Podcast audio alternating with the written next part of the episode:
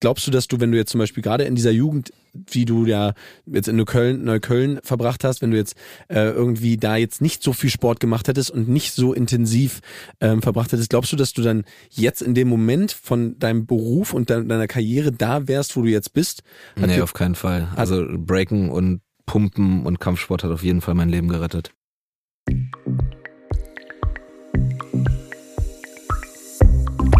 Nice am Stil Fitness der GQ-Podcast mit dem Hauptstadttrainer Erik Jäger.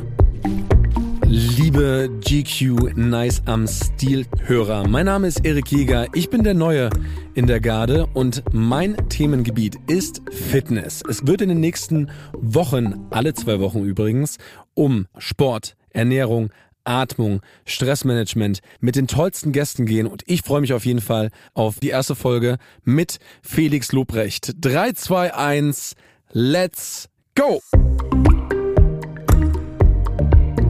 Ich habe heute naja, ich würde mal sagen, den erfolgreichsten, ähm, einen der erfolgreichsten, nein, sagen wir mal, den erfolgreichsten Comedian Deutschlands. Auf jeden Fall den besten. Auf jeden Fall, auf jeden Fall den besten.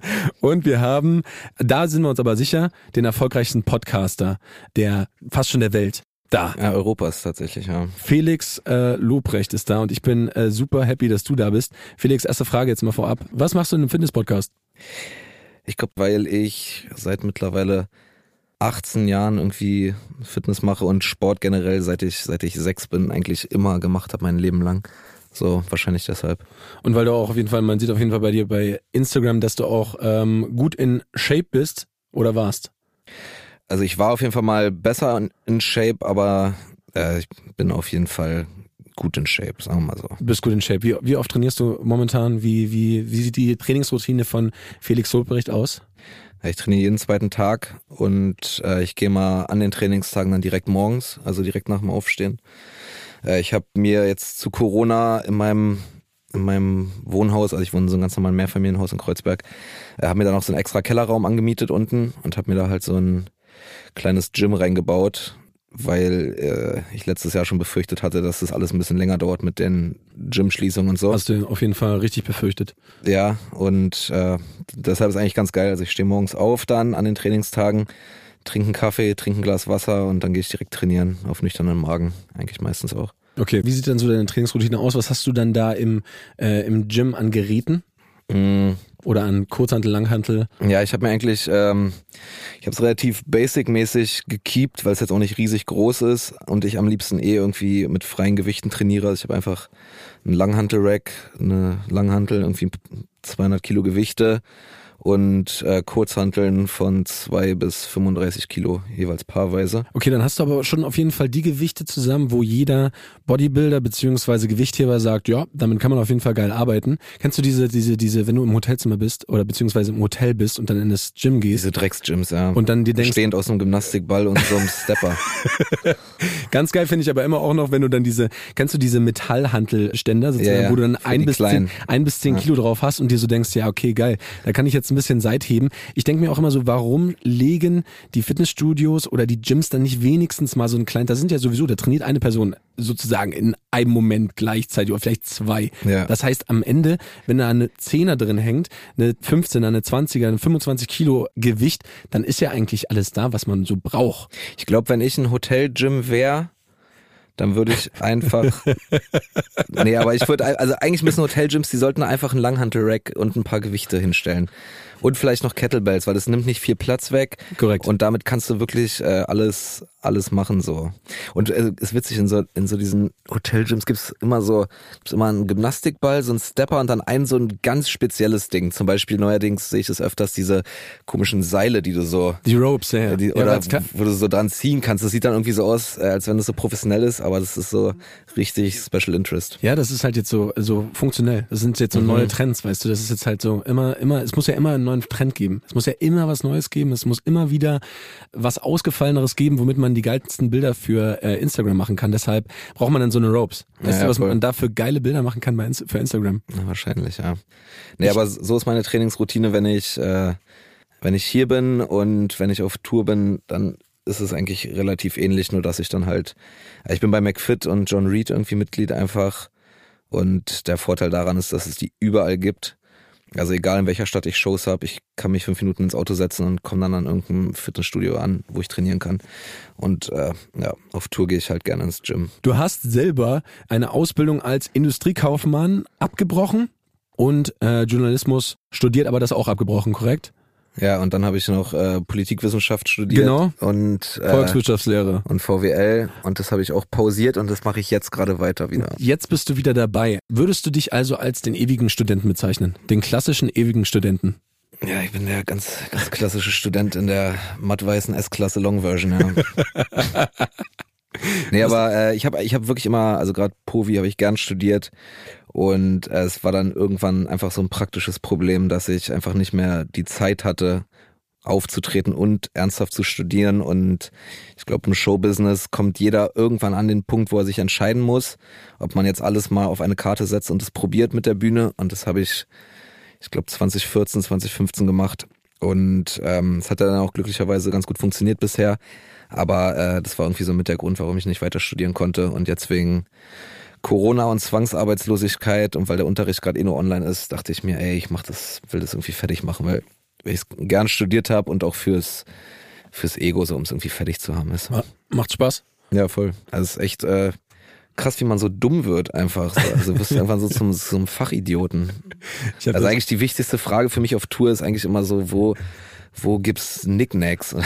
Scheiß, weiß ich, ich meine. Also, ja. ja. ja, man wird auf jeden Fall, ja, genau, in seinem Bereich einfach dann. Ich habe tatsächlich auch. Ich habe auch mal in, in, einem Fitnessstudio gearbeitet, ganz lange, äh, so als Schüler zweimal, einmal in, in, den, in den Gropius-Passagen. Nee, in, in, äh, einmal in Tempelhof in Adlershof und einmal in Neukölln in einer, äh, in einer Buschkugallee und dann später noch in Hellersdorf. Und äh, in dem Gym in Hellersdorf hätte ich auch fast eine Ausbildung als Sportkaufmann, Sport- und Fitnesskaufmann gemacht aber habe dann rückblickend glücklicherweise das doch nicht gemacht, sondern, sondern äh, irgendwie nochmal was anderes. Was waren, dann, was waren dann so deine Aufgaben in den Gyms? Warst du dann eher so für Geräteputzen und, und, und Shakes äh, zuständig? Oder und ums Eins, Einchecken ist auch so eine schöne Sache. In diesen klassischen älteren Gyms, ja, da musst du immer die Leute einchecken. Ja, ja. Kaum die Leute, rausgeben und so genau, mit der Karte, mit der Karte an, dann wirst du eingecheckt und dann kannst du nach oben gehen. Oder auch ganz klassisch immer diese Shakes nachher. Ja. Diese Zuckerbomben von äh, Multipower. Kennst du noch diese blauen Dinger ja, von Multipower? Power. Dunkelblau, ja. Und du hast immer nur gesagt, so, das war so voll und du hast auch immer also ich habe das irgendwie drei, vier Mal genommen und ich wusste auf jeden Fall so zwölf Stunden später oder vielleicht sogar früher, wusste ich, das war jetzt nicht gut für mich. Ah, ja. Das hat mir auf jeden Fall, das habe ich nicht vertragen. Und dann habe ich auf jeden Fall auch die äh, Finger funken lassen und auch, du knallst dir da einfach dann so 600 Kalorien schön mit noch einer Vollmilch rein ja. hinterher und hast dann irgendwie dein Proteinpulver, was halt auch irgendwie nicht so gesund ist, mit super viel Zucker. Das knallst du dir halt direkt nach dem Training rein und hast aber eigentlich das Ziel, Gewicht zu reduzieren. Ja. Da funktioniert dann irgendwas nicht. Wobei so ein bisschen schneller Zucker nach dem Training ja gar nicht so schlecht sein soll. Korrekt. Aber äh, ja, nee, meine Aufgaben waren da genau das. Also einchecken, irgendwie immer mal über die Trainingsfläche laufen, Gewichte. Die Leute trainieren ja in so Billo-Studios auch immer wie die letzten, wie die letzten einfach, so dann liegt, liegt die 5 Kilo Hantel in der Dusche, denkst du auch, na sag mal, also weißt du, ich meine, das, ist denn wieder hingekommen. Dann habe ich da eingecheckt, aber vor allen Dingen habe ich auch ganz viel äh, mich da einfach gelangweilt, weil das Gym wurde dann neu aufgebaut quasi. Das hatte noch keine Stammkunden, als ich da war. Das ist erst so gewachsen über das Jahr, dass ich da war. Und da habe ich auch ganz viel einfach nur so rumgestanden und so Spiele mit mir selber gespielt, wie man so die Zeit rumkriegt. Ich habe da, wir hatten da so einen langen Tresen und ich habe das irgendwann perfektioniert, so eine halbvolle Wasserflasche so über den Tresen zu schlittern, dass es so nah wie möglich an die Kante kommt, ohne runterzufallen. Weiß ich meine? Ist es auch mal runtergefallen? Es oder? ist auch oft runtergefallen, aber irgendwann hatte ich wirklich so genau, ich konnte das irgendwann zu gut. Also ich meine. Hattest du auch so einen äh, Felix Lobrecht äh, Special Shake danach, wo dann die Mitglieder zu dir gekommen sind, ich will heute wieder genau den gleichen Shake? Nee, an die, an die, an die Lebensmittelausgabe durfte ich nicht. Aber ich habe in der Zeit äh, sehr viel, also da habe ich das erste Mal angefangen, wirklich mich ernsthaft so mit Ernährung und so weiter zu beschäftigen und auch irgendwie viermal die Woche trainiert. Ich glaube, ich habe in diesem Jahr, was ich da äh, mehr oder weniger Vollzeit gearbeitet habe, glaube ich, acht Kilo Muskeln zugenommen. Also ich habe da wirklich. Wie alt warst du da? 18. 18, ja, okay. Also da habe ich wirklich, Blüte, Blütephase auch einfach. Ja, da habe ich wirklich krass aufgebaut in der Zeit. Heute ärgere ich mich ein bisschen drüber, weil ich eigentlich, äh, also das eigene Ästhetikgefühl verändert sich ja auch immer. Also immer, wenn du gerade mal so ein bisschen bulliger bist, dann willst du eigentlich wieder drahtig sein. Wenn du mal ein bisschen drahtiger bist, dann hast du eigentlich wieder Bock auf Masse. Aber bei mir ist es eigentlich schon seit längerem so, dass ich so dieses drahtig, Line viel ästhetischer finde, als einfach so aufgepumpt zu sein. Ich, ich, glaube, ich komme aber nicht mehr so richtig davon runter. Also ich bin jetzt nicht so krass aufgepumpt, aber äh, es, es fällt mir wirklich schwer, also so drei Kilo Fett abnehmen, so das geht eigentlich relativ easy. Aber jetzt mal wirklich so auf 70 Kilo zu kommen, Körpergewicht, so, das ist wirklich äh, schwer für mich. Das schaffe ich nicht. Der Körper hat ja immer einen gewisse, einen gewissen Bereich, ein gewisses Gewicht, wo er sich quasi dran orientiert und da, wo er versucht immer ungefähr zu bleiben. Mhm. Diesen Unterschied dann sozusagen, ich bin jetzt auch bei 90, 91, 92 Kilo mhm. und ich bleib immer auf jeden Fall in diesem Bereich. Und mhm. wenn ich jetzt zum Beispiel mal versuche, mich richtig runter zu trainieren, fitter zu werden und dann zum Beispiel auf 83, 82 oder sowas zu gehen, ja. dann komme ich dann kurz hin, aber ich, der Körper arbeitet die ganze Zeit wieder dahin, um wieder zurückzukommen. Dann nimmt wieder die Energie auf. Wenn du dann dich da wieder eingependelt hast, bleibst du dann wieder bei einem Bereich. Ähm, uns wird das schon irgendwie vorgegeben. Ja, ich bin immer, äh, ich bin eigentlich immer so zwischen 74 und 78 oder so. Ja. Kilo. Also ich war auch mal und, und früher, als ich da in diesem in diesem Gym da so viel trainiert habe, war ich dann glaube ich teilweise wirklich bis auf 82 Kilo. Aber das sah bei meiner Körpergröße auch irgendwie eigentlich nicht so geil aus. Das wird dann halt schon ein bisschen bulky, bisschen zu proper quasi. Ja, ich war jetzt nicht, äh, hatte jetzt nicht so einen krassen Körperfettanteil, aber es war also einfach, ich bin einfach zu klein, um breit zu sein, so richtig. Weißt also ich habe auf jeden Fall das eine Bild von dir gesehen bei Instagram. Ich glaube, das ist wahrscheinlich so zwei Jahre her. Da hast du, glaube ich, auch mit einem ähm, Personal Trainer trainiert. Ja, mache ich immer noch. Mit Machst Nico Peschke. Shoutout. Shoutout an Nico Peschke. Und ähm, der hat äh, dich auf jeden Fall in eine richtig line Form gebracht. Also da habe ich gedacht, so Krass. Da war ich, da war ich brachial gut in Form. Und ein halbes Jahr davor war ich in der schlechtesten Form meines kompletten Lebens, weil da ging das, äh, das äh, ich glaube, ja, da ging das so richtig los mit nur noch Touren, also wirklich nur unterwegs sein, aber noch nicht gut genug verdienen und noch nicht bekannt genug sein, um wirklich Ansprüche stellen zu können. Ja. Also, dass man eben nicht irgendwie jetzt irgendwie sagen kann, ja, ich will irgendwie ein geiles, äh, kalorienarmes, gesundes Essen abends haben, sondern hieß es, willst du Pizza oder willst du Pizza? So, und dann gab's halt Pizza jeden Tag. Und Felix, wo hat sich das jetzt hin entwickelt? Was kriegst du jetzt? Ja, jetzt gibt's immer das, was ich will. Also ich, ich buche jetzt immer so, so, wir haben jetzt mal so Catering-Unternehmen und äh, die wissen immer schon, es gibt eigentlich immer, es gibt eigentlich immer entweder Reis oder Kartoffeln mit, äh, mit Fleisch oder Fisch oder irgendeinem anderen Eiweiß und Gemüse. Okay, also immer klassisch lean, aber gesund. Ähm, du hast äh, gesagt, Auftreten ist meine Droge und Sport irgendwie auch. Ja. Ist auf jeden Fall eine sehr, sehr geile Aussage. Merkst du, dass du, wenn du nicht regelmäßig Sport treibst, dass du dann auf jeden Fall auch so von der Stimmung her, von der Energie her nicht mehr da bist, wo du sonst immer bist? Ja, ja, total. Also mit Sport kommen so viele andere positive Eigenschaften irgendwie mit. Also wenn du gut im Training bist, dann fällt dir das viel leichter, dich gut zu ernähren. Wenn du dich gut ernährst, dann fühlst du dich auch einfach fitter und besser. So, und ähm, wenn man nicht im Training ist, dann kommst du halt genauso andersrum in so eine Negativspirale. So, du trainierst nicht, dann denkst du ja auch, ja, wozu soll ich mich jetzt gut ernähren? ist doch eh, ist ja eh gerade wurscht. Und dann versumpft man immer so. Und äh, ja, man kommt dann einfach nie so richtig in den Tritt und an den Trainingstagen, wie gesagt, ich gehe mal morgens trainieren, da hast du einfach das körperlich anstrengendste vom Tag dann direkt hinter dir und bist irgendwie so im, äh, im Rotationsmodus. Also auf jeden Fall. Aber ist das nicht irgendwie schade, weil ich kenne das von mir auch. Also ich bin auch immer so ein entweder ähm, 120 Prozent Typ oder 80 Prozent. So mhm. dann, wenn ich halt nicht krass trainiere oder nicht die Zeit dafür habe, jetzt auch gerade irgendwie letzten zwei drei Wochen waren halt auch stressig, dann denke ich mir auch manchmal ganz häufig so beim, bei der Ernährung so, abends mal ein Bierchen, mal ein bisschen irgendwie entspannen. Und dann hast du irgendwie Phasen, dann, dann trainierst du wie ein Verrückter und gönnst dir halt aber auch irgendwie gar nichts mehr. Glaubst du mhm. nicht, dass es irgendwie auch ungesund ist? Also gerade diese Ja, man, man müsste so einen Mittelweg finden, aber oft ist es irgendwie so, also mir fällt es am leichtesten irgendwie mit Ernährung und Sport, wenn ich es dann wirklich komplett durchziehe. Also wenn ich dann nicht anfange, dann so ein bisschen zu schludern, weißt du, wie ich meine? Ja, also ich mache dann meistens so einmal in der Woche vielleicht sowas wie so ein, jetzt nicht so krass zelebriert, aber dann so, so ein bisschen Richtung Cheat Day mäßig, wo man dann einfach irgendwie so, so Sachen isst, auf die man Bock hat. Aber äh, ansonsten fällt mir es eigentlich am leichtesten, wenn ich es wirklich dann konsequent durchziehe. Weißt du, ich meine? Ja. Und ich habe auch mittlerweile ganz gut, so, es hat sich auch so ein bisschen aus dem Touralltag so herauskristallisiert, aber gut ernähren fällt mir bedeutend leichter, wenn meine letzte Mahlzeit die richtige ist. Ja. Also mein Hauptessen, ja, das absolut. leckere Essen ist immer abends. Super wichtiger Punkt, ja. Weil tagsüber irgendwie so über den Tag zu kommen wenn man weiß, geil, heute Abend gibt's nochmal irgendwie äh, geil, geil Reis mit irgendeinem, mit, mit, mit Hühnchen, also ich was. Ja. Oder irgendwie geiles asiatisches Essen oder Sushi oder irgendwie sowas Geiles. Ja. So dann, äh, dann geht es auch voll. Ja. Und es hat sich halt so ergeben, weil ich äh, vor Shows nicht groß essen kann. So, das liegt mir schwer im Magen oder ich bin dann irgendwie zu aufgekratzt, um dann in Ruhe zu essen. Und äh, dann haben wir halt den Caterern gesagt, dass ich dann immer nach der Show esse. Das ist dann so zwischen 10 und 11 immer irgendwann gewesen.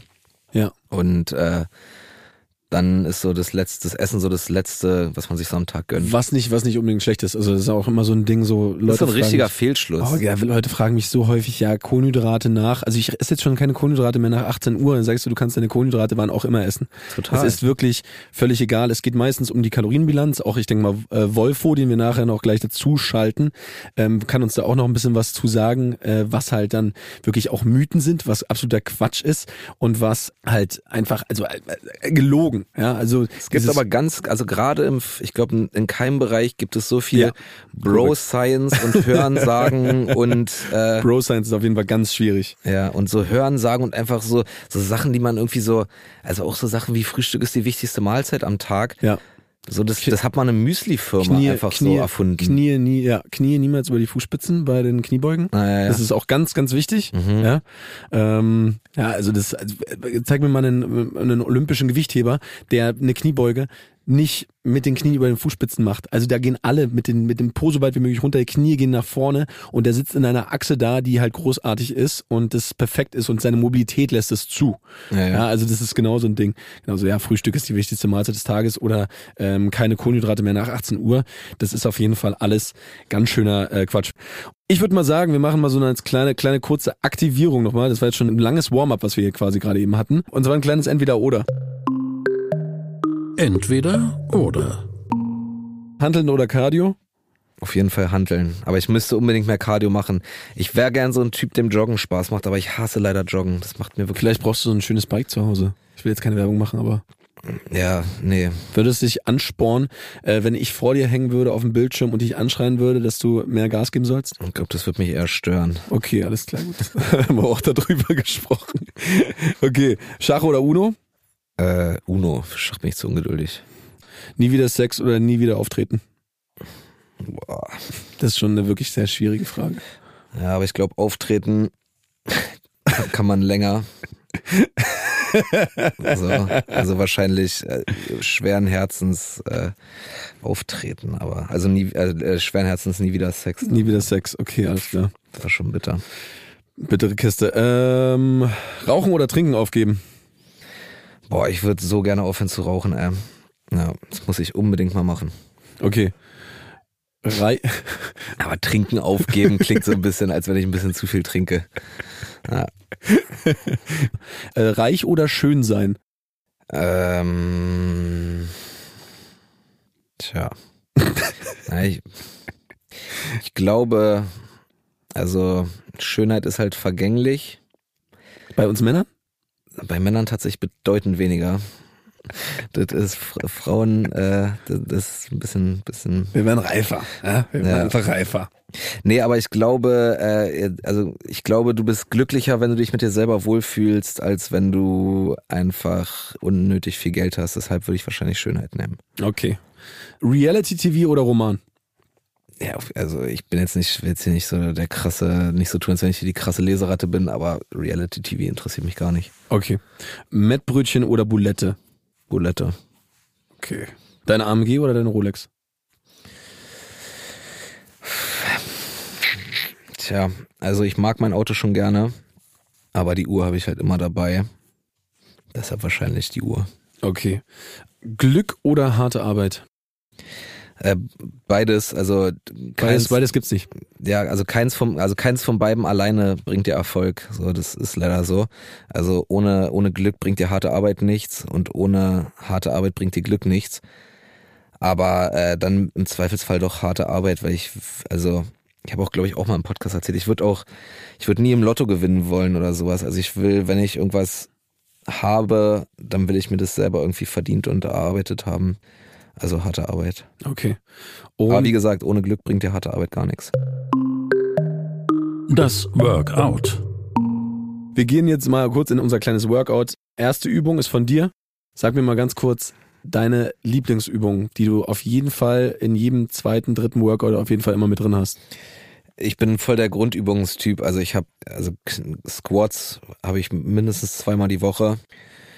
Ich würde auch fast sagen, das ist meine Lieblingsübung. Ansonsten hier so Presses, also mit der Langhantel über Kopf drücken, finde ich auch sehr geil.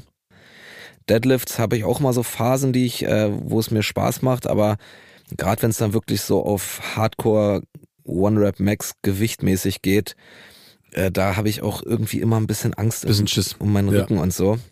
Berechtigt, ist bei mir genauso. Aber also meine Hassübung ist auf jeden Fall Klimmzüge, das kann ich dir auf jeden Fall sagen. Und meine Lieblingsübung wahrscheinlich äh, Squats oder Presses. Okay, also Bankdrücken oder sowas ist gar nicht. Also mache ich auch, mache ich auch, klar. Aber mochte ich früher voll gerne, aber mittlerweile, also mit Kurzhanteln macht es mir mehr Spaß. Vielleicht auch, weil ich äh, halt meistens allein trainiere und da traut man sich halt oft nicht so in die Vollen zu gehen mit einer Langhantel. Das Geile ist, ich habe zum Beispiel bei mir beim Bankdrücken zu Hause habe ich einen Rack, wo ich quasi dieses Safety Bars, ah, ja. Safety Bars genau an der richtigen Höhe. Ah, ja. Muss man natürlich auch ein bisschen Glück haben, ja. dass du halt wirklich bis zur Brust runterkommst und wenn dann bleibt es halt liegen. Ja. Und dadurch kann ich so geil an die Grenze gehen. Und, ja, das ist geil. Und ich glaube, das ist immer das auf jeden Fall. Aber du hast vollkommen recht. Also wenn du beim Bankdrücken nicht an die äh, absolute Grenze selber gehen kannst, dann ist es immer so ein bisschen, bisschen witzlos. Das ist ein bisschen pointless. Und mit Kurzhanteln kannst du es halt machen. Deswegen mache ich meistens Kurzhantel, Kurzhantel Bankdrücken. Okay. Du hast ähm, mit, also Grundübungen hast du alle mit mit mit drin. Bist du dann so, dass du wie viel Wiederholungen machst du dann? Hast du dann einen speziellen Plan? Alternierst du dann den Plan oder bleibst du die ganze Zeit strikt bei dreimal 8.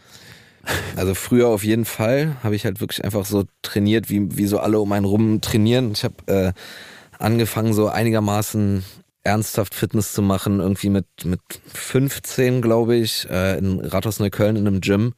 Haben sie dich mit 15 schon reingelassen? Ja, ja, da, da waren, damals war Neukölln noch wild. ähm, ist Neukölln jetzt nicht mehr wild? Weniger als damals, glaube ich. Aber jedenfalls, äh, da war halt wirklich einfach so trainieren, wie alle um mich rum trainieren. Das war so Bro Science, sein, sein Vater quasi.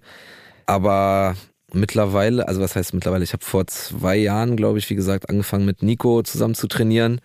Weil irgendwann, wenn du so lange trainierst, hast du irgendwie alles, was man sich einfach so selber so mit ein bisschen Erfahrungswerten da an Trainingsplänen zusammenschustern kann, schon vor und rückwärts irgendwie durchgespielt.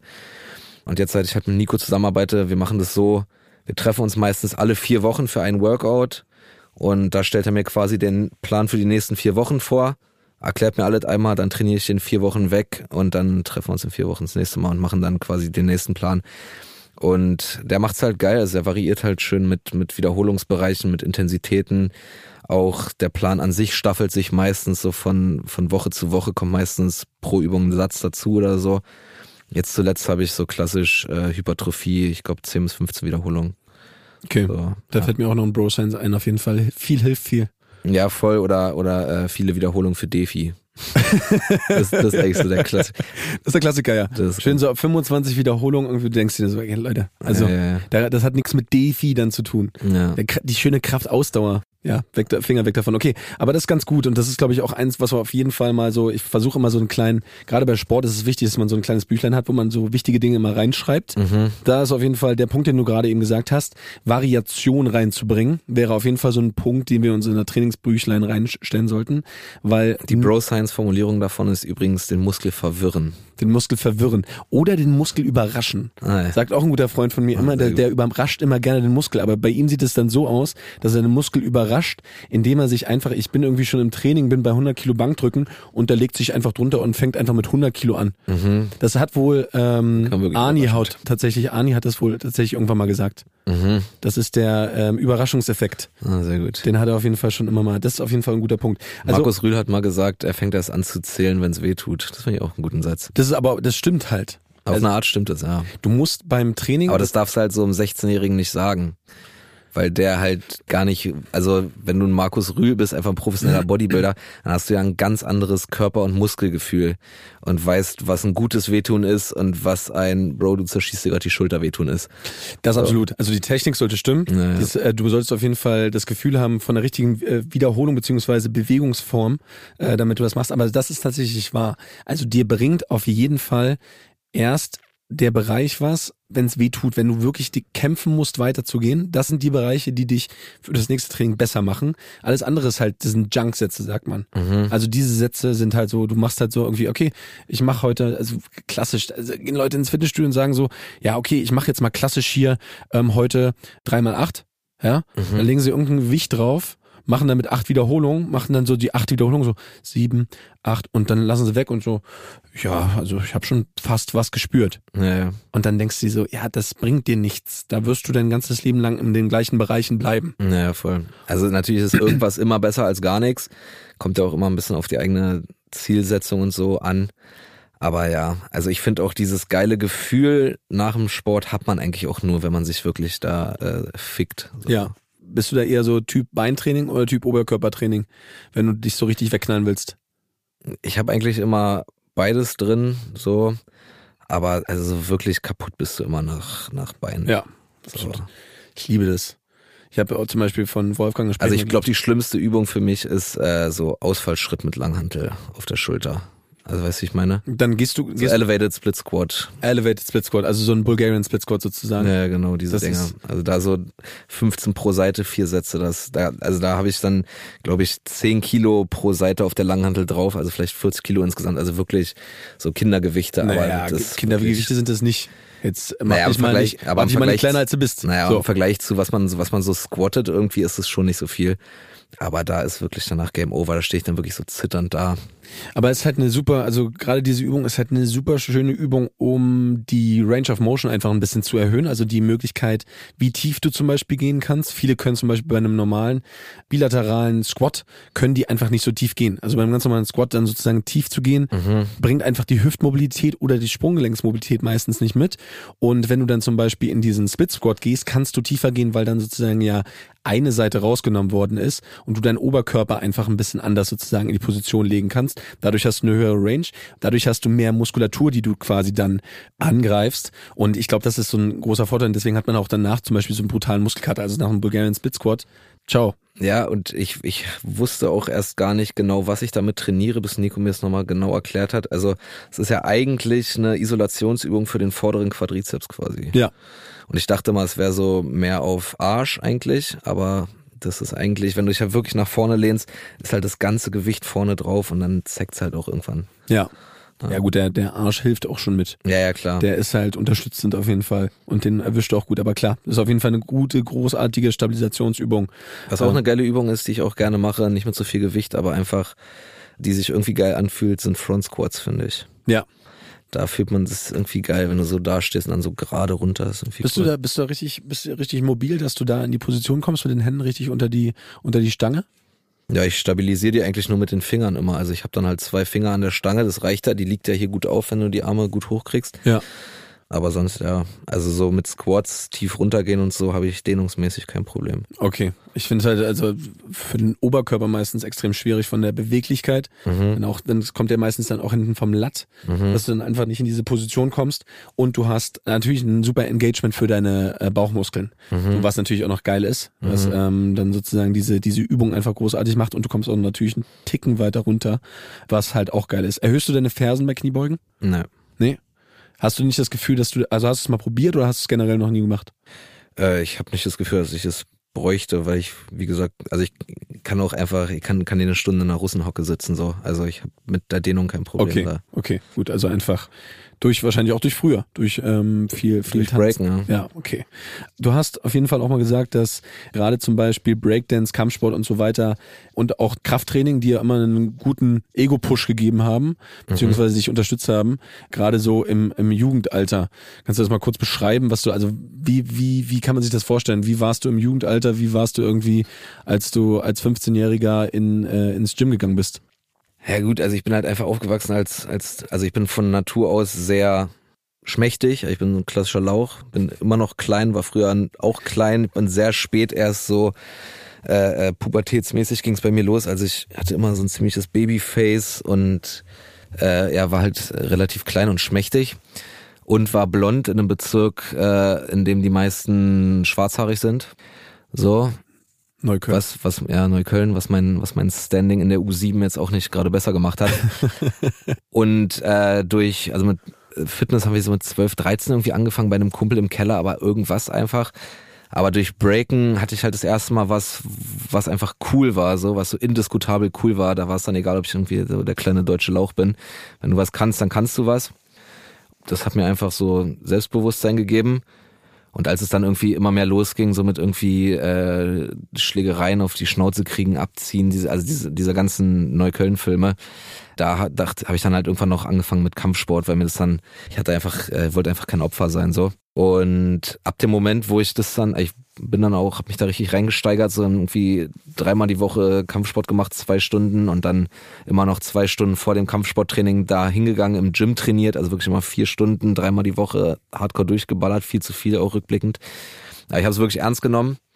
Ab dem Moment, wo ich dann irgendwie ein bisschen besser aussah, also wo man das halt, halt auch angefangen hat zu sehen, dass ich irgendwie viel Sport mache und auch wirklich kämpfen konnte, weil wir auch immer Sparring gemacht haben, viel, bin ich dann immer seltener in diese Situation gekommen. Also ich war einfach, man strahlt es anscheinend irgendwie ein bisschen aus und äh, ja, also Sport hat mir auf jeden Fall Selbstbewusstsein gegeben. So hat ja auch generell der Sport, also gerade auch und so Breaken war, also mit Breaken, auch meine ersten Bühnenerfahrungen sind durch Breakdance-Auftritte gekommen. Also ja. Okay, also da hat ja auf jeden Fall schon Sport diese, diese Möglichkeit gegeben, erstens selbstbewusster zu sein, einfach auch ein körperliches, eine, eine Erscheinung darzustellen, damit du einfach auch für dich selber dann im Alltag und natürlich auch im Beruf irgendwie einen ganzen Step weitergegangen bist. Glaubst du, dass du, wenn du jetzt zum Beispiel gerade in dieser Jugend wie du ja jetzt in Neukölln, Neukölln verbracht hast, wenn du jetzt äh, irgendwie da jetzt nicht so viel Sport gemacht hättest und nicht so intensiv ähm, verbracht hättest, glaubst du, dass du dann jetzt in dem Moment von deinem Beruf und de deiner Karriere da wärst, wo du jetzt bist? Hat nee, auf keinen Fall. Also Breaken und Pumpen und Kampfsport hat auf jeden Fall mein Leben gerettet. Hat auf jeden Fall dein Leben gerettet sogar. Bin ich ganz sicher, ja. Okay. Also ich wäre sonst einfach wie die ganzen anderen äh, Hänger da aus meiner aus meiner alten Gegend entweder so zu so einem übelsten Drogi geworden, so wie die meisten, die da irgendwie äh, nichts aus sich gemacht haben, oder einfach so ein Loser-Typ so oder halt ja, also um, um, um irgendwie Gangster zu werden, war ich, war ich äh, nicht hart genug. Aber ich hätte auf jeden Fall irgendeinen Scheiß gemacht. So. Also hat es dir einfach eine gewisse Disziplin gegeben. Ja, und auch einfach ganz neue Leute kennengelernt. Also durchs Breaken halt so, äh, so im weitesten Sinne in diese künstlerische, kreativere Richtung durch den Kampfsport halt einfach auch äh, Leute kennengelernt, die mit denen dir nichts passiert, wenn du rumläufst. So, also ich habe da einfach großes Netzwerk an an coolen Menschen mit kennengelernt und auch einfach so Sachen trainiert, die einem, die einen irgendwann mal weiterbringen, nämlich dass man irgendwie ja hart an irgendwas arbeiten muss, um was zu erreichen. So ein, ein guter Körper ist das Ergebnis von harter Arbeit. Also deshalb, ob ich es dann selber schön finde oder nicht, ich habe da auch immer Respekt vor, wenn Leute irgendwie krass trainiert sind, so auch wenn das teilweise irgendwelche hohlen Typen sind oder Mädels, aber so, also so ein Aussehen passiert nicht. So, da musst du hart für da musst arbeiten. du auf jeden Fall was für geben. Das stimmt. Hast du irgendwann mal so einen Fitness-Trend mitgemacht? Hast du mal so irgendwie... Nee, wir waren doch früher immer nur so die, äh, die Pumper-Idioten. Ja. Also das Fitness ist ja erst in den letzten drei, vier, fünf Jahren cool geworden, wo dann auch einmal alle Hipster irgendwie eine McFit-Karte haben. So, das konnte man sich ja... Also man musste sich ja früher immer rechtfertigen aber für einen guten ins, Körper. Aber du gehst, ins Mac, gehst du lieber ins McFit oder lieber ins John Reed? Äh, ich gehe lieber ins John Reed aber einfach nur, weil es da meistens nicht so ins, voll in, ist. In Cotti an, an ja, ah, ja, okay. das war eigentlich mein Home Gym immer bis zur bis zur Pandemie. Nee, aber also ich, ich schätze mal, wir sind ungefähr ein Alter oder ja, ja, genau. vielleicht bis zum Schnuff älter. Aber früher musste man sich ja mal rechtfertigen für einen guten Körper, oder? Ja, also man Fall, war immer der stumpfe Pumpertyp so. Hat, ja, immer. Also das, man hat auf jeden Fall immer ja generell so ein, man ist immer so ein Stereotype. Immer der, der Typ, der halt Muskeln hat, der irgendwie Schultern hat, der irgendwie ein bisschen Arme hat und Brust. Der sieht natürlich immer so aus, als hätte er auf jeden Fall auch gleich mal, der, der IQ ist dann halt eher Richtung Feldweg als irgendwie ja, Richtung genau. Professor. Und äh, ich glaube schon, dass man sich dann auf irgendwelchen Arten und Weisen schon immer versucht halt zu profilieren. Und persönlich, für mich war es auch immer so, dass ich ganz häufig dann in Situationen kam, wo ich, wo ich schon einfach zeigen wollte, wer ich bin. So. Und auch einfach den Leuten klar machen wollte, okay, der hat was auf dem Kasten mhm. und der kann was erzählen und der ist jetzt nicht auf den Kopf gefallen, weil äh, schon das Erscheinungsbild natürlich häufig dann da ist und man irgendwie reduziert wird. Mhm. Aber ich hatte jetzt generell nie irgendwie jetzt diese, wirklich diesen Direktmoment. Also ich hatte mhm. jetzt nie irgendwie mal jemand, der halt irgendwie zu mir kam und sagt so, ja, okay, was du da pumpen? Hm, na okay, keine Ahnung, was man dann so sagt, um jemand so zu, zu Ja. Nee, also ich hatte nicht so diese, diese Komplexe in Anführungszeichen, dass ich jetzt irgendwie zeigen muss, dass ich, äh, dass ich auch lesen kann. Ja. Aber also ich finde schon, dass man früher sehr gemerkt hat, dass äh, trainiert sein, sportlich aussehen mit, mit diversen Vorurteilen irgendwie belegt ist so. Und ähm, deshalb, also, ja, also ich glaube eher. Ich habe schon gepumpt, bevor es cool war und mach's wahrscheinlich auch, wenn es nicht mehr cool ist irgendwann. Ja, du hast also. schon, du hast schon recht auf jeden Fall. dass glaube ich dieser Fitnesstrend und dieses ins Fitnessstudio gehen schon erst so seit drei, vier Jahren. Drei, vier, fünf Jahren. Drei, vier, fünf Jahren. Cool also ich glaube, es gab zwei Boosts. Es gab einmal so wirklich Cross, so, so CrossFit gab es zum Beispiel diesen einen Boost. Nee, ich glaube echt, es ging los mit JBG 2, mit Kollege und Farid Bang. Okay. Da ging, glaube ich, kam so der erste Pumper-Hype unter so Jugendlichen einfach. Und dann jetzt so dieser Hipster-Pump-Hype, der kommt dann durch sowas wie, wie so, wie Sag so, doch mal ganz genau, was meinst du mit Hipster-Pump-Hype? Nee, dass auf einmal irgendwelche, irgendwelche Judiths in Beutelhosen irgendwie auch ins Gym gehen, so. Also es war ja früher, war ja früher undenkbar. Aber Judiths in Beutelhosen werden doch jetzt nicht versuchen, dir so einen Bizeps aufzubauen wie du zum Beispiel. Die nee, will aber, einfach nur ein bisschen aber, sich bewegen. Ja, aber einfach, also die werden, also so ein Gym war früher einfach ein Ort für also zum also, also in Neukölln zum Beispiel war ein Gym früher ein Ort für Ausländer, für Türken und Arabs. Und dann gab's mal so zwei, drei äh, so Deutsche wie wie mich oder ein Kumpel von mir oder mein Bruder oder was weiß ich. So und vor allen Dingen nur für Männer. Ja. Also und das ist ja cool, dass, dass sich das jetzt viel mehr durchmischt. Aber äh, also diese dieselbe Judith, die wäre vor zehn Jahren nicht ins McFit gegangen. So. Das stimmt. Die kann aber jetzt ins John Reed gehen, wo es einfach ein ganz Stück entspannter ist. Außerdem wird sie da eh nicht betrachtet, weil im John Reed habe ich das Gefühl, sind sowieso nur schwule Männer, ähm, die da irgendwie. Ja, das ist geil am Cotti, weil das das war ja früher ein McFit und äh, da du hast halt so viel noch von der alten Belegschaft, die da halt früher trainiert haben, die jetzt weiter trainieren, weil es ein John Reed ist und dann halt diese die, die aussehen, als wenn sie alle so nach dem Training direkt ins Bergheim gehen. Ja.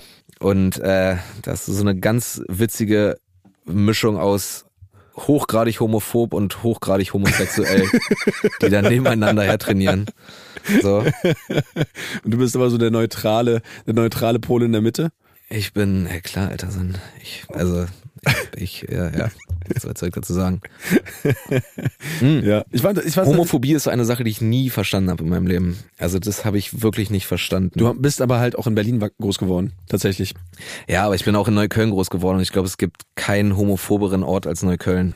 Früher. Ich weiß nicht, wie es heutzutage ist, aber also, äh, also ich kenne schon man, man, ist, man wächst schon sehr krass mit diesen Macho-Männlichkeits, homophoben äh, Stereotypen und Bildern auf so. Aber das war mir als, ja, glaube ich, als Jugendlicher auch die ganze Zeit so, ja, Schwuchtel, ja, Schwul und so gesagt einfach. Aber wirklich verstanden, was man für ein Problem mit äh, Homosexualität haben könnte, habe ich eigentlich nie. Das haben ja aber die Homophoben auch nicht. Viele davon. Wahrscheinlich nicht. Überhaupt gar nichts verstanden davon. Also ich glaube, vieles davon ist, ich glaube, vieles davon ist religiös ja. bedingt, so, also so pseudo-religiös. Vieles ist auch einfach, nee, ich weiß also, nicht. Ich denke mal, viel, wir können das Thema ja auch gleich lassen, aber ich bin ja in Sachsen groß geworden und habe da auf jeden Fall auch in der Jugend halt auch so eine Dinge halt miterlebt. Meine Schwester selber ähm, jetzt mit einer Frau verheiratet, so die hatte da auf jeden Fall keine leichte Zeit. Mhm. Und ähm, ich glaube, das ist einfach Unwissenheit so der Leute. Unwissenheit vor Fremden, genau der gleiche, das gleiche in Grün, Ausländerfeindlichkeit, weil die einfach in diesen, diesen Gebieten halt noch niemals einen Dunkelhäutigen oder einen Schwarzen gesehen haben.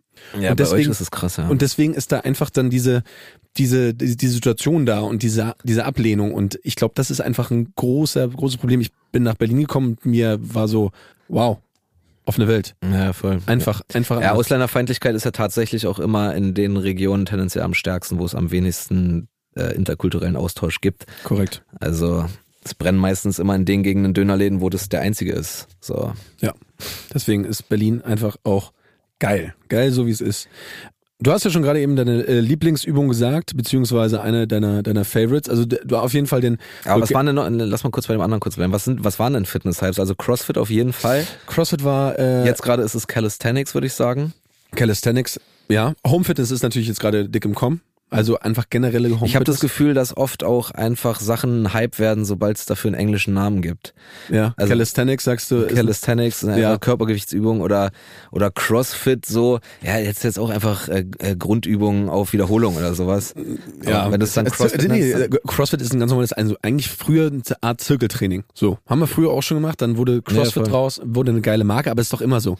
Eine gute Vermarktung, äh, irgendwie was Cooles, was jeder macht, was irgendwie ein Promi macht in Amerika und schon hast du auf jeden Fall einen krassen Fitness-Hype. Mhm. Aber hat auch, das Gute bei CrossFit ist zum Beispiel, hat Gewichtheben wieder komplett integriert. So ganz normales, ja. klassisches Gewichtheben. So ist wieder integriert in Deutschland, war vorher nicht da. Jetzt macht jeder, jetzt, jetzt gehst du in ein gutes Gym.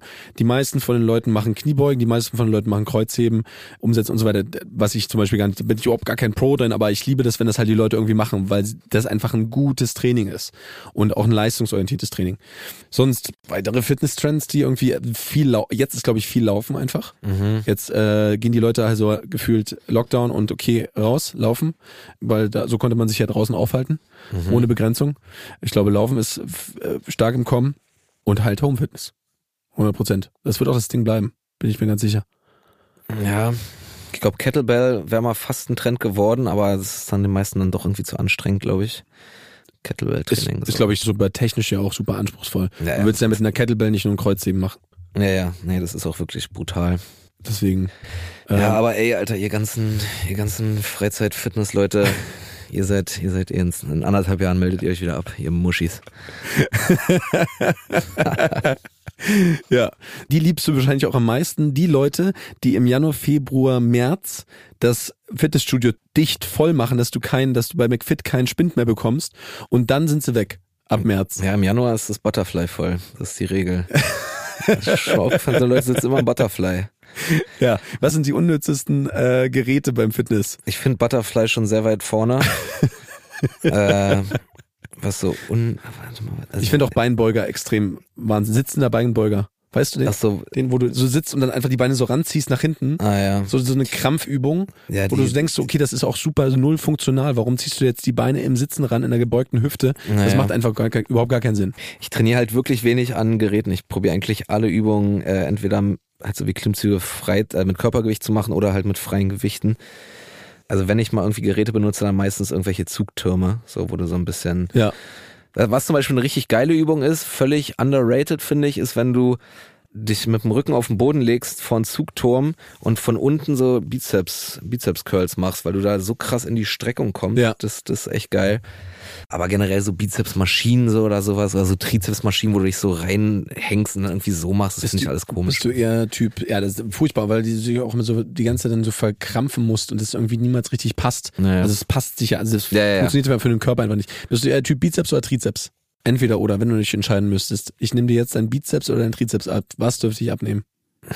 Naja, dann, dann den Bizeps. Der sieht zwar beeindruckender aus, irgendwie so für Laien, aber funktionaler ist ja auf jeden Fall der Trizeps, würde ich sagen. Ja. Oder? Ja, ja, für deinen, für deinen, dann ist halt das mit dem Klimmzug auf jeden Fall durch bei dir. Das ist dann halt durch, dann kann ich wenigstens irgendwie so. Also wenigstens Hand, eine Aus, Handstandsachen und so. Hast eine Ausrede, dass du, dass du den, den Klimmzug nicht mehr machen musst. Zum Beispiel, ja. Okay, wir haben auf jeden Fall heute jemanden noch als Gast, Wolfgang Unsöld, mhm. der uns auf jeden Fall noch mal eine ganze Menge mehr über Fitness erzählen kann. Er selber trainiert eigentlich in ganz Deutschland Athleten und aber auch den Otto Normalverbraucher, der durch seine Trainingspläne mit den ja, wahrscheinlich besten Buddy erreichen kann. Ich glaube, der Otto Normalverbraucher kann sich das nicht leisten.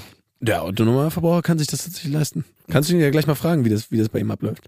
Also der gut verdienende Otto Normalverbraucher, keine, keine Privat, das ist ja auch voll das Ding, keine Privatperson, kein normaler Mensch kann sich ein Personal Trainer leisten. Aber er macht es auf eine andere Art und Weise. Mhm. Das würde ich dir gleich erklären, wie das bei ihm aussieht. Also er hat auf jeden Fall äh, eine Möglichkeit, wo du gecoacht wirst, jetzt nicht jeden Tag, genauso wie bei deinem Training, mhm. sondern halt über ähm, einmal im Monat oder alle zwei Monate oder sowas und dir mhm. einfach dann quasi immer wieder so eine kleine Prise sozusagen einer Veränderung sozusagen da ist, um ähm, voranzukommen. voranzukommen. Ja.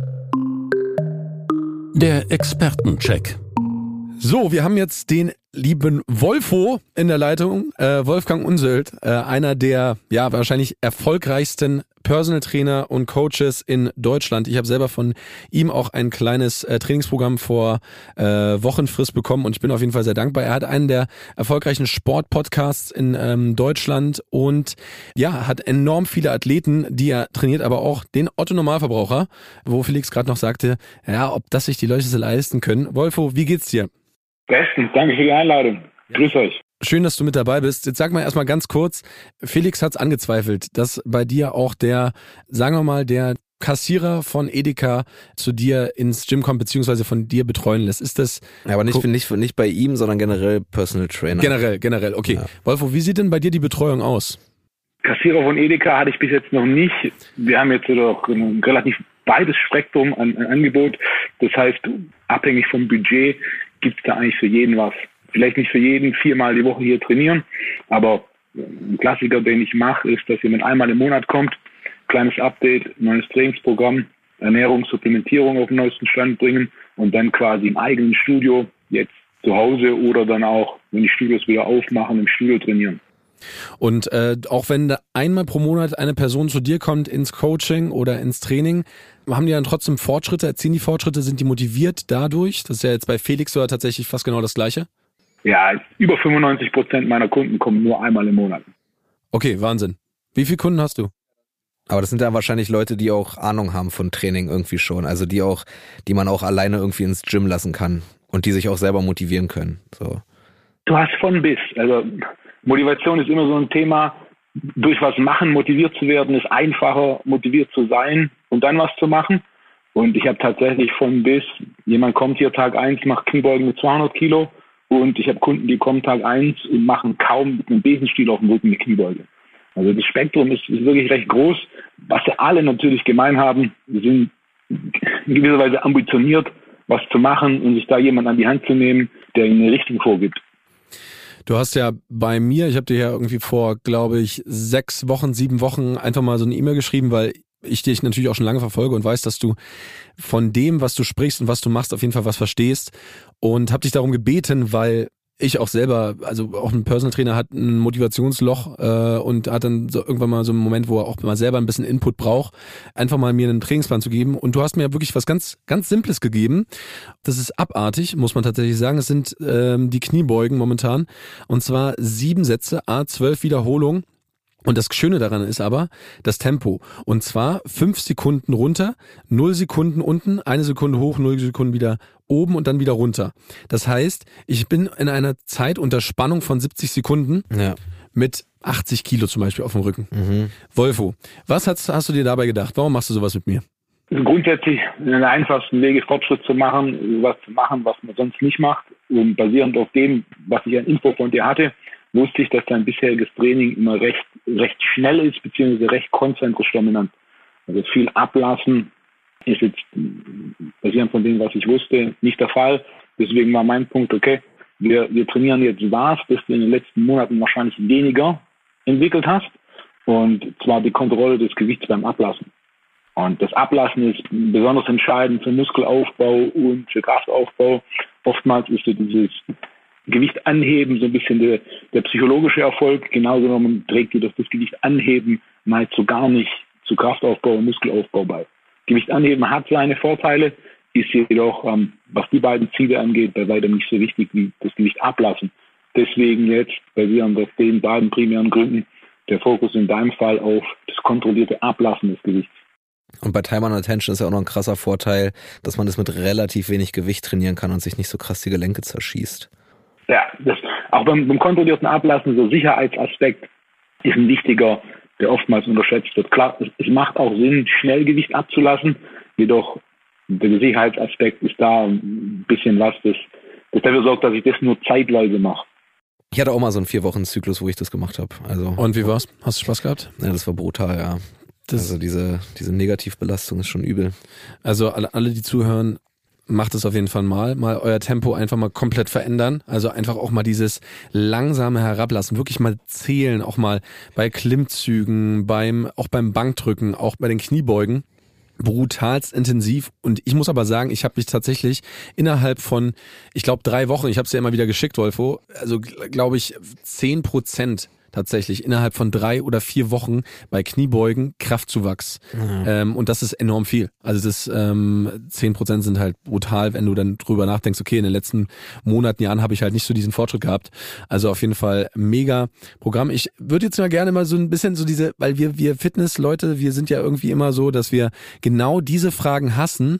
So eine klassische Fit for Fun-Frage. Wolfo, wie sieht der perfekte Trainingsplan aus? Ich würde sagen, der perfekte Trainingsplan umfasst zwei Punkte. Erstens, er ermöglicht Fortschritt in Richtung deines Ziels. Und zweitens, er macht auch noch Spaß. Okay. Ich muss tatsächlich sagen, ein bisschen der, eine einfache Antwort, aber. Das ist eine super. Tatsächlich muss ich sagen, also dein Trainingsplan macht nicht wirklich Spaß. Ich mach's, aber es macht nicht wirklich Spaß. also ich freue mich tatsächlich immer so ein bisschen auf das Beintraining, ähm, aber ich muss echt sagen, das äh, ist, also es macht keinen Spaß. Also diese sieben Sätze, wenn ich immer das bis zur zwölften Wiederholung an die absolute Grenze gehe, danach, na gut, ich habe mindestens drei Minuten Pause dazwischen, aber trotzdem die, diese drei Minuten brauche ich auch. Und mindestens spätestens nach, nach Wiederholung sechs denke ich mir immer so, okay, jetzt immer noch sechs, ist schon auf jeden Fall Hardcore. Ich würde ähm, noch was, ich würde noch was adden zum perfekten Trainingsplan. Und zwar äh, finde ich auch, dass das einzelne Training, also das einzelne Workout nicht zu lange dauert.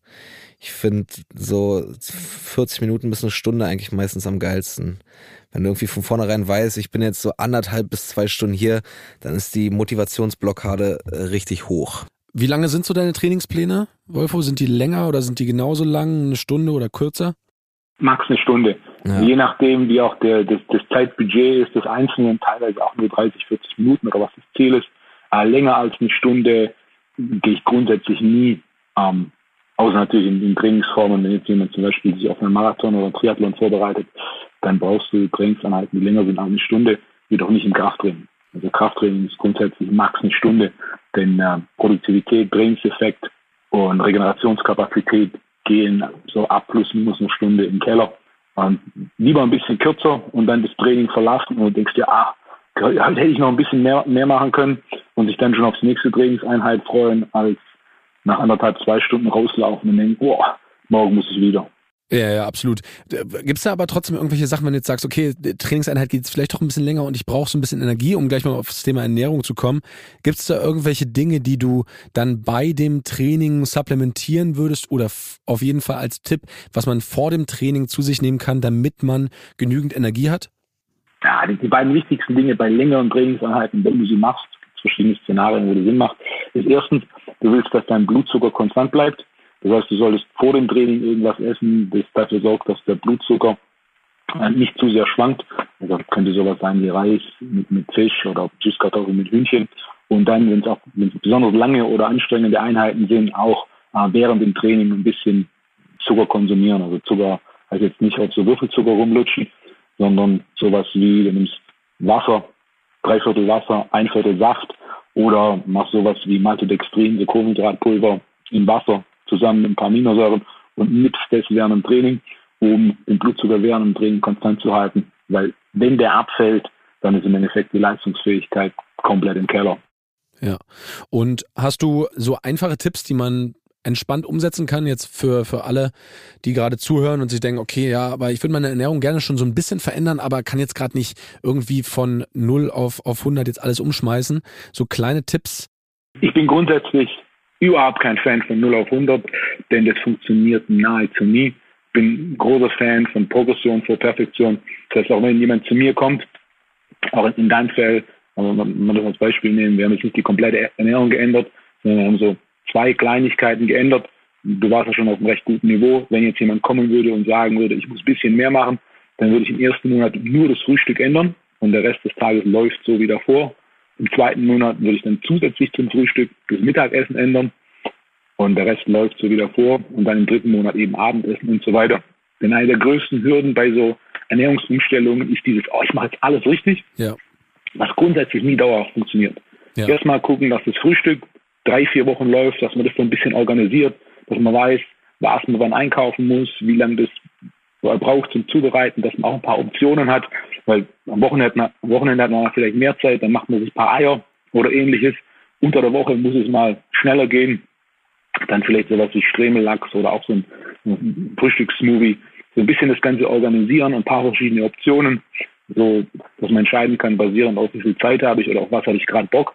Und sobald das smooth läuft als eine Gewohnheit, dann sich um die nächste Änderung kümmern. Das ist, das ist genau genommen wichtiger und nachhaltiger, als jetzt zu sagen, okay, ess spezifisch das zum Frühstück oder ess spezifisch das zum Mittag. Okay. Felix, hast du noch eine Frage? Äh, nee, war, war, war interessant. Ich finde auch bei Ernährung hilft einfach, äh, so eine Konstanz da reinzukriegen. Und mir hat es beim Ernährung, bei Ernährung total geholfen, dass fast alle Mahlzeiten am Tag irgendwie mehr oder weniger gleich sind. Also ich esse eigentlich jeden Tag dasselbe, außer dann abends zum richtigen Abendessen, da variiere ich dann. Also. Was gibt's? Äh, zum Abendessen oder tagsüber? Tagsüber. Äh, ich starte meistens den Tag irgendwie mit äh, 50 Gramm, 50 bis 100 Gramm Haferflocken, irgendwie zwei Löffel äh, Eiweißpulver und dann einfach so geschakert. Dann die nächste Mahlzeit ist immer so ein halber Apfel, Handvoll Beeren, ein Rührei aus drei Eiern und vielleicht noch ein paar Nüsse oder so. Und dann irgendwann später gibt's dann so ein bisschen Gemüse, Käse mäßig und dann abends halt irgendwie Reis mit irgendwas. Cool, läuft läuft. Und ich finde so, äh, gutes, gutes Eiweißpulver ist schon, gerade wenn man viel unterwegs ist, schon auch Gold wert manchmal. Ja. Es darf halt nicht so eine Zuckerscheiße sein, aber einfach so, nur um irgendwie mal so auf die, auf die Proteine am Tag zu kommen, ist es schon praktisch. Wolfo, noch ganz kurz, wie viel, Prote wo, wie viel Proteine brauchen wir denn jetzt wirklich? Da schwirbt ja immer sonst was rum. 0,8 Gramm bis 3 Gramm pro Kilogramm Körpergewicht. Wie viel Liter braucht ein Auto auf 100 Kilometer? Unterschiedlich. Exakt. Gut, alles klar, Wolfo. Vielen, vielen Dank für diese perfekte Antwort. Sie klingen übrigens ein bisschen wie Yogi Löw. Finde ich gut. Ja, Wolfo kommt auch aus Stuttgart, ne? Ja, nicht, nicht weit weg von Yogi. Ja, okay. Dann liebe Grüße an Yogi auf jeden Fall, wenn du das nächste Mal siehst. Grüße Bring den an, Titel nach Hause, Wolfo. Grüße, Grüße, liebe Grüße, liebe Grüße an Thomas. Äh, und äh, Thomas, äh, ja, das muss ich gleich auf jeden Fall noch erzählen. Und wir hören uns bald. Besten Dank. Hau rein. Danke dir. Ciao. Danke für die Zeit. Ciao. Ciao. Was mir gerade auch noch eingefallen ist, Programme. Das ist auch so ein Trend. Ja, ja. Das, was er auch gerade gesagt hat, so, ja, das bringt halt gar nichts, wenn du von 0 auf 100 alles veränderst. Das ist genau dieses. Ist so drei Monatsmäßig, genau. so oh, ja.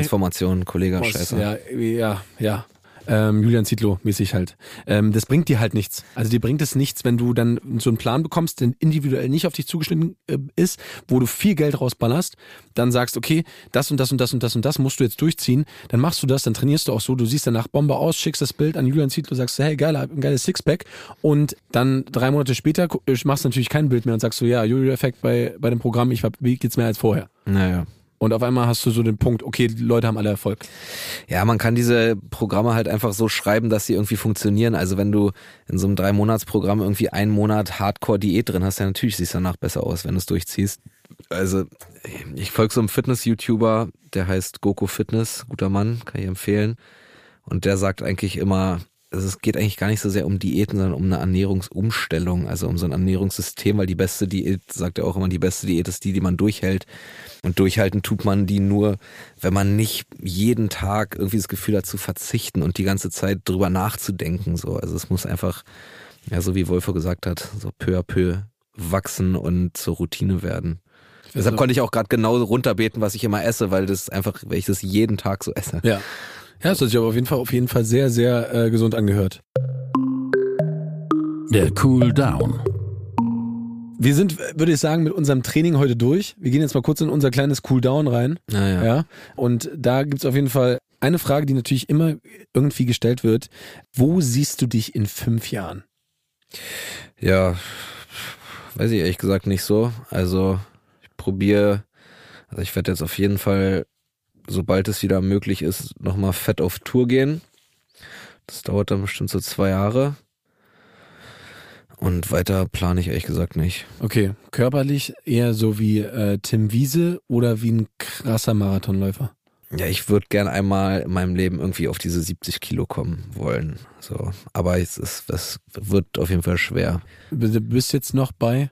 Ja, ich, wie gesagt, ich bin immer so zwischen 74 und 78. Jetzt gerade bin ich nicht so genau auf der Hälfte ungefähr. Also auf 74, da bin ich wirklich lean und sehe gut aus. Aber diese vier Kilo zu 70, die sind wirklich, wirklich schwer. Also da, da weiß ich gar nicht, wie ich das machen soll. Zumal mein Trainer mir das auch immer ein bisschen verbieten, weil er meinte, nee, sieht ja scheiße aus. Er nimmt mich dann immer laut und so ärgert mich.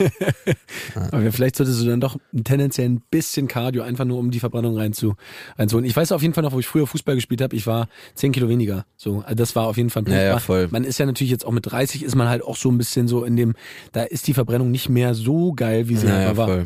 Ähm, das muss man halt auch ganz ehrlich sagen. Du hast ja auf jeden Fall deinen eigenen Film, den du ähm, jetzt verfilmst. Diesen, machst du das jetzt diesen Sommer? Wir fangen in zwei Wochen an zu drehen, ja. Sonne und Beton heißt der, richtig? Sonne und Beton ist die Verfilmung von meinem Roman. Wo dreht ihr das alles? Äh, in der Gruppe Stadt. Also da, wo okay. das Buch spielt. Also authentische Schauspieler und authentische Drehorte. Mega Ding auf jeden Fall. Und irgendwelche anderen Projekte, die jetzt noch irgendwie in der nächsten Zeit anstehen?